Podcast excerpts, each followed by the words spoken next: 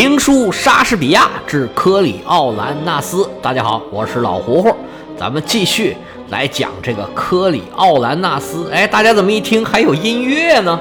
哎，这就是我的一点新想法。以后啊，我们在这个书的头尾放上一段音乐，我们先试试看，看看效果好不好。刚才这段音乐咱们以前放过，是贝多芬写的《科里奥兰序曲》，写的就是这个事儿。还是那句话，大家有兴趣的可以找来听一下。那对这个音乐有什么想法？是放是不放？是好是不好？大家都可以在后头给我留言。有什么改进的方法，也可以跟我说一下。我们废话少说，接着上回讲。上回书说到，科里奥兰纳斯，凯旋回到罗马，被元老院推选为执政官的候选人。元老院那边已经通过了，现在就差最后一关，需要他穿一个粗布上衣。赤身裸体去市场上拉票，让老百姓啊支持他。科里奥兰纳斯是傲气冲天呐，对这个事儿从开始就非常的抵触。他甚至在元老院开会的时候就已经露出了很大的不满的神色，中途啊还退场了。经过这些元老还有他这些好朋友啊一顿的劝解，终于答应了穿着衣服啊去市场上走一圈儿。他是别别扭扭的去了市场，殊不知啊，那两个保民官早就看他不顺眼了，已经商量好了，无论如何不能让他当选罗马执政官。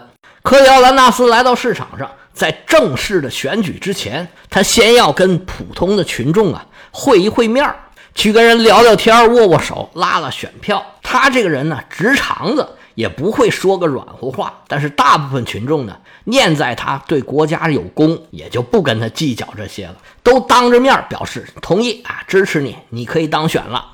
不过从头到尾，他这衣服啊也没脱下来，冲着他这态度啊，大家都同意了。但是有很多人呢，都在那嘀嘀咕咕，说这人又傲慢啊，又瞧不起我们。人家选执政官都脱个光板给我们看身上的伤疤，就他。说个话还别别愣愣的，就就这么同意了。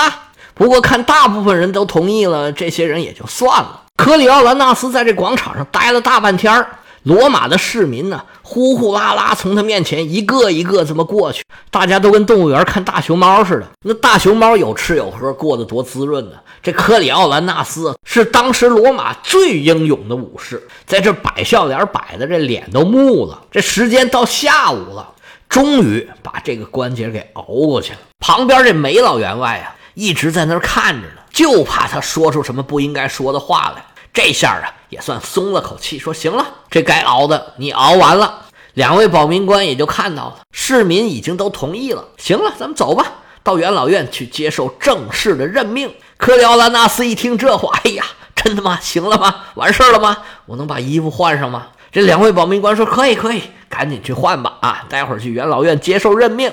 这梅老员外说：“行行行，走，我带你去。待会儿啊，我一起陪你去元老院。”回头对两位保民官说：“哎，你们二位也跟我们一起去吗？”这二位啊，嘿嘿一乐：“我我们不去，我们还有事儿呢。”梅老员外说：“那我们先行一步，待会儿我们元老院见了。”两位保民官送走了科里奥兰纳斯和梅员外，他们的工作是正式开始了。俩人啊，走上高台。冲着台底下罗马市民啊，就开始说话了。俩人往台上一站，说：“表演是一场接着一场，我们二位啊，给大家说段相声。这相声是一门语言艺术，讲究说学逗唱。这是罗马保民官吗？不是，这是德云社说相声。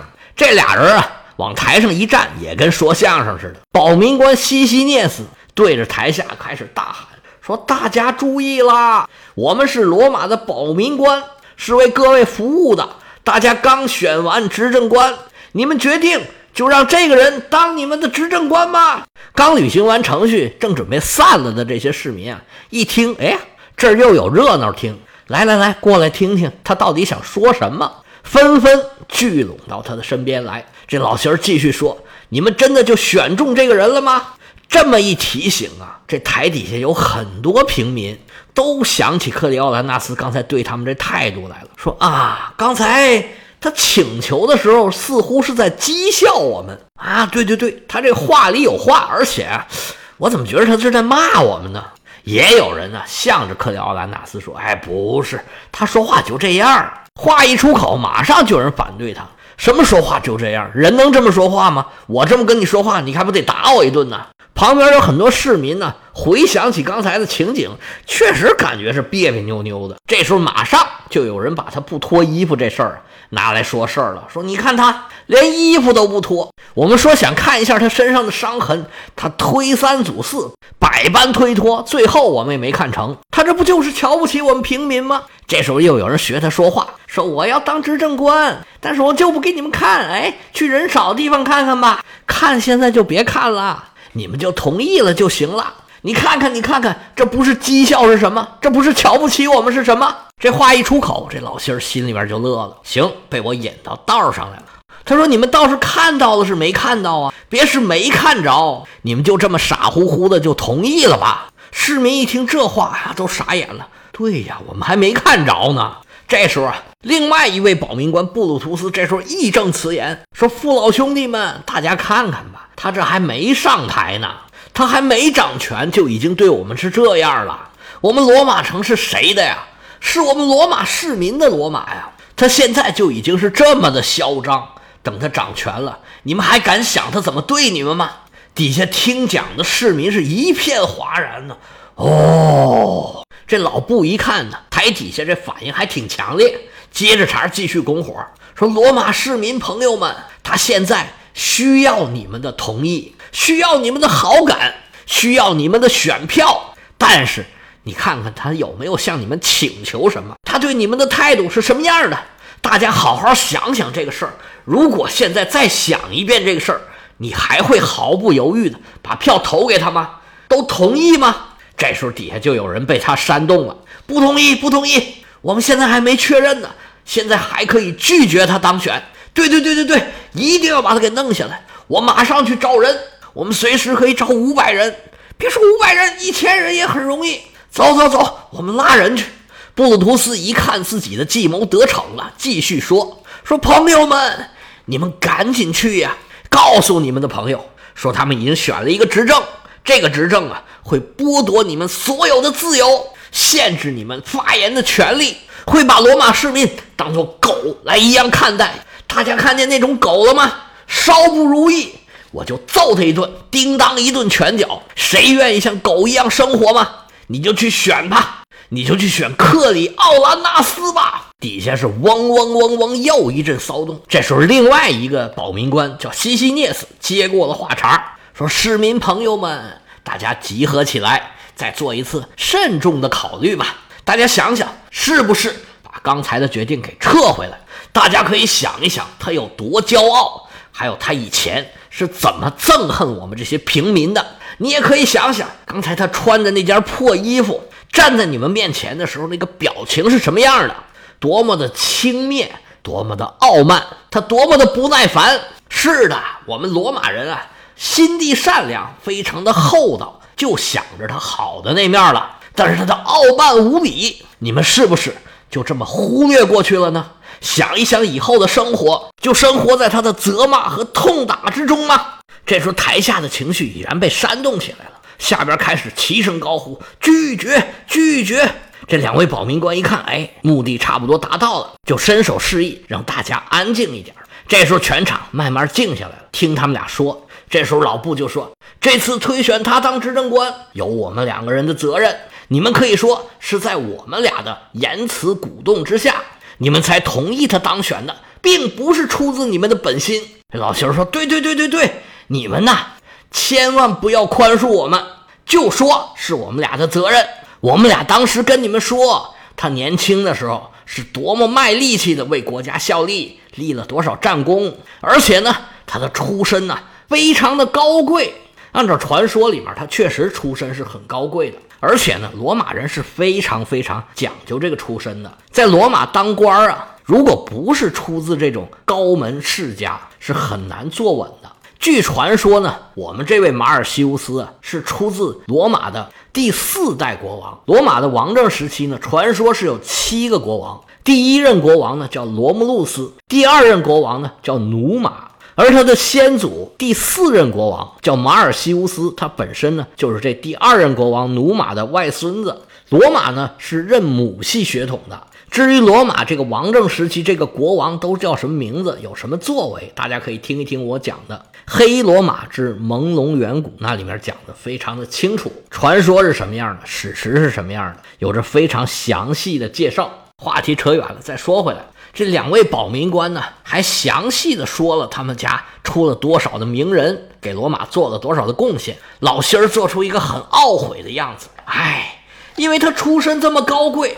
又立下了这么多功劳，应该能让他得到这么一个位置，所以我们就一时糊涂，把他荐举给了你们。现在看来，哎呀，我们真是错的太离谱了，真是对不起你们大家呀！老布跟老心儿俩人这一捧一逗，让罗马市民整个翻了个个。现在平民呢，闹闹嚷嚷去找人聚集在一块儿，准备去元老院推翻刚才选举的结果。老布一看这事儿成了，喜形于色，就跟大家说：“大家赶紧去叫人，人叫齐了，咱们在元老院碰头。”这边散了，轰隆轰隆轰隆都去找人了。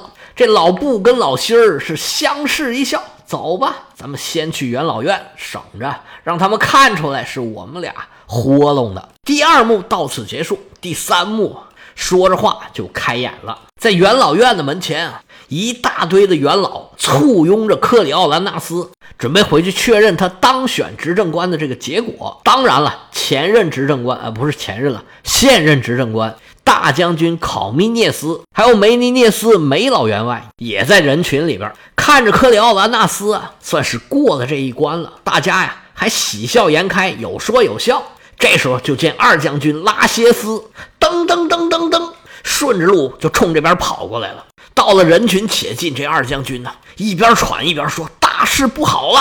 奥菲迪乌斯又重新集结了一支军队，现在就驻扎在离罗马不远的一个叫安西的城邦。书中暗表，暗表表不了了。这安西在哪儿呢？据说是离罗马很近的一个小城邦，但是在哪儿呢？我查了半天，我也没查着具体在什么地方。不过呢，不重要。”就当它是一个地名吧，跟科里奥利城邦啊一样，都不太重要。我们就知道沃尔西人呢是在罗马人的东南方向。这科里奥利城和咱说这个安西城就可以理解为啊，离罗马大概步行一天左右这么个距离。一听这个消息啊，克里奥兰纳斯是剑眉倒竖，虎目圆睁。怎么着？他挨打没够是吧？还敢再来打罗马？这是吃了雄心，吞了豹胆了。没别的，咱们再组织一支武装，胖揍他一顿就成了。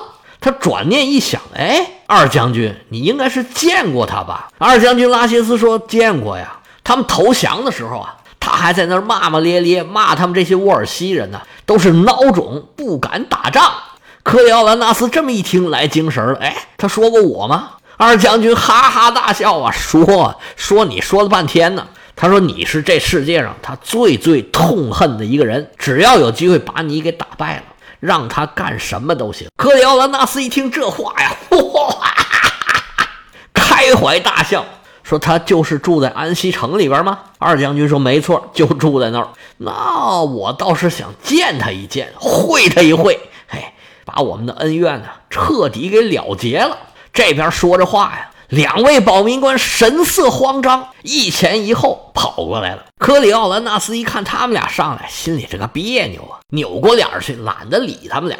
不过他们俩呀，神色慌张的跟这些元老说：“大家别过去啊，市场那边，这平民都闹起来了。”大家一听这话，觉得很奇怪。哎，刚才不是说都已经通过了吗？我们现在过去要宣布结果了。元老院这边手续已经办好了，这章都盖了。这怎么又变卦了吗？这大将军问这两位保民官说：“刚才手续不是已经履行过了吗？”两个保民官这脑袋摇得跟拨浪鼓似的，不不不，没过没过。这几位元老说：“哎，我们待会儿这是要上市场去宣布结果的，现在还能去吗？”老舅说：“可不能去呀！现在那边啊都乱成一锅粥了，所有的平民啊都喊着口号要见克里奥兰纳斯。克里奥兰纳斯说：‘那见就给他们见。’”那你们两位是什么意思？你们不是他们的喉舌，是他们的发言人吗？怎么可以自食其言，说话不算呢？这梅老员外一看要坏事儿，赶紧拦着，别说了，别说了。那哪拦得住啊？克里奥兰纳斯指着两个保民官说：“这就是阴谋，就是你们俩搞的坏事儿。